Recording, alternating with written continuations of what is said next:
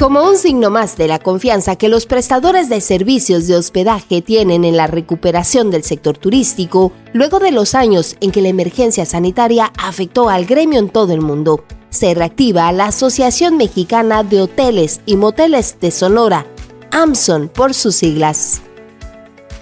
se presentó la mesa directiva de este organismo y el evento tuvo un toque significativo con la presencia de autoridades de todos los niveles de gobierno, entre ellos el gobernador de Sonora, Alfonso Durazo, el presidente municipal de Hermosillo, Antonio Astiazarán, así como la secretaria de Turismo de Sonora, Celida López.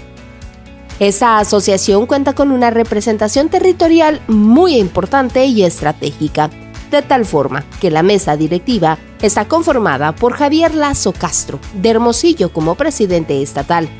Óscar Federico Palacio Soto de Puerto Peñasco como vicepresidente. De Nogales es Carlos Jiménez Robles, quien preside la Junta de Vigilancia, mientras que la zona de Guaymas, San Carlos, es representada por Héctor Antonio Zaragoza Ruiz, quien se encargará de la tesorería de la asociación a la vez que el sur de Sonora tiene por representante a Francisco Javier Rivera González, ocupando el cargo de secretario de la asociación. Por su parte, el representante nacional de los hoteles, Miguel Ángel Fon González, añadió que el turismo es parte fundamental de su atención en la industria.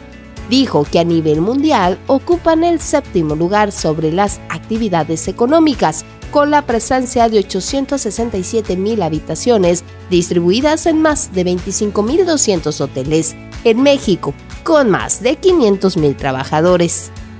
En tanto, el gobernador del estado, Alfonso Durazo Montaño, adelantó que están en la mejor disposición de apoyar al sector a fin de que siga siendo un detonador de la inversión. Ciudad Obregón sigue de pie.